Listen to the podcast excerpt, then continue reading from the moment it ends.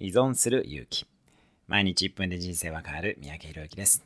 ストレスに強かったりメンタルが強い人は他者に依存するのが得意な人ですが20%ルールも覚えておいてください。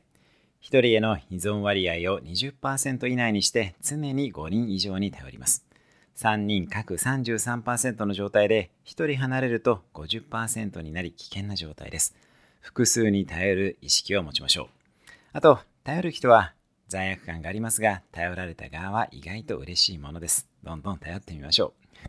リーダーシップの最重要スキルはヘルプミーが言えることですこれはスキルの問題なので、スキルを磨いて複数に対してヘルプミーを出していきましょう。そのためには自分自身も常にギブアンドギブやギブアンドラブの意識でいること、先に貢献することです。